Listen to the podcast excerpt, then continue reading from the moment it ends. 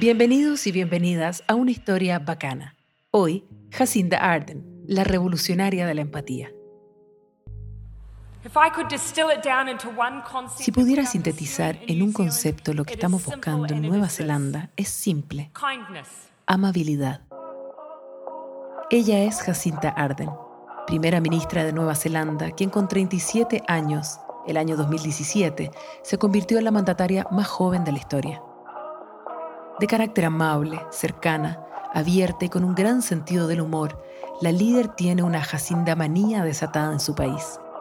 Catalogada por muchos como la política más cool del momento, se ha mostrado como una comunicadora brillante y una líder empática que a principios de este año tenía alrededor del 88% de apoyo a su gestión. Hay que tener coraje y fuerza para ser empático. Y me siento orgullosa de ser una líder empática y compasiva. Les enseñamos estos valores a nuestros hijos, pero de alguna manera, cuando nos enfrentamos a liderazgos políticos, hay una completa ausencia de ellos. Jacinda nació en 1980 en Hamilton, la cuarta ciudad más grande de Nueva Zelanda. Creció en una familia de clase media y trabajó desde joven para poder costear la carrera de Ciencias de la Comunicación. Y a sus 20 años abandonó la fe mormona debido a la postura en contra de la homosexualidad.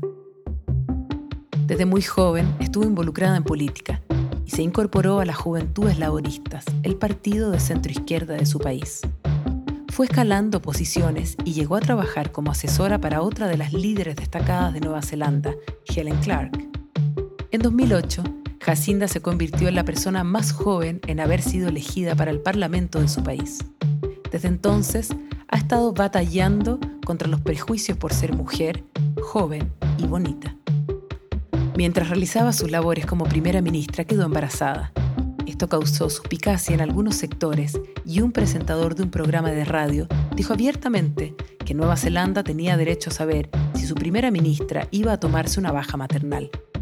Arden contestó tajantemente a su pregunta. Es totalmente inaceptable en el año 2017 decir que las mujeres tienen que responder a esas preguntas en su lugar de trabajo. La decisión de una mujer sobre cuándo quiere tener hijos no debería predeterminar si se le ofrece o no un empleo.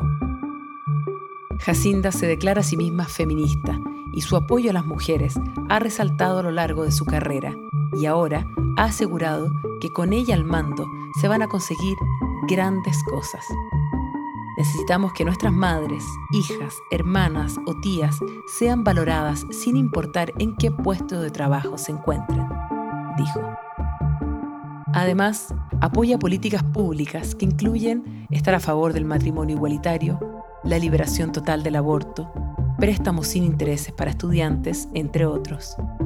En 2019 se enfrentó a su primera gran crisis como mandataria, el atentado terrorista de dos mezquitas de la ciudad de Christchurch, que cobró la vida de 50 personas.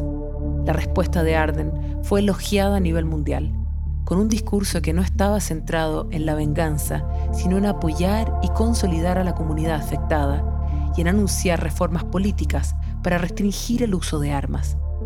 Con claridad y firmeza, calificó el ataque como terrorista y llamó a confrontar el racismo, pero también con empatía resumido en su célebre lema, Somos uno, ellos somos nosotros.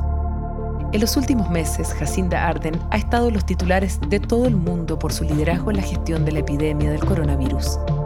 En sus discursos públicos nunca usó lenguaje bélico, ni les habló de guerras, ni buscó chivos expiatorios.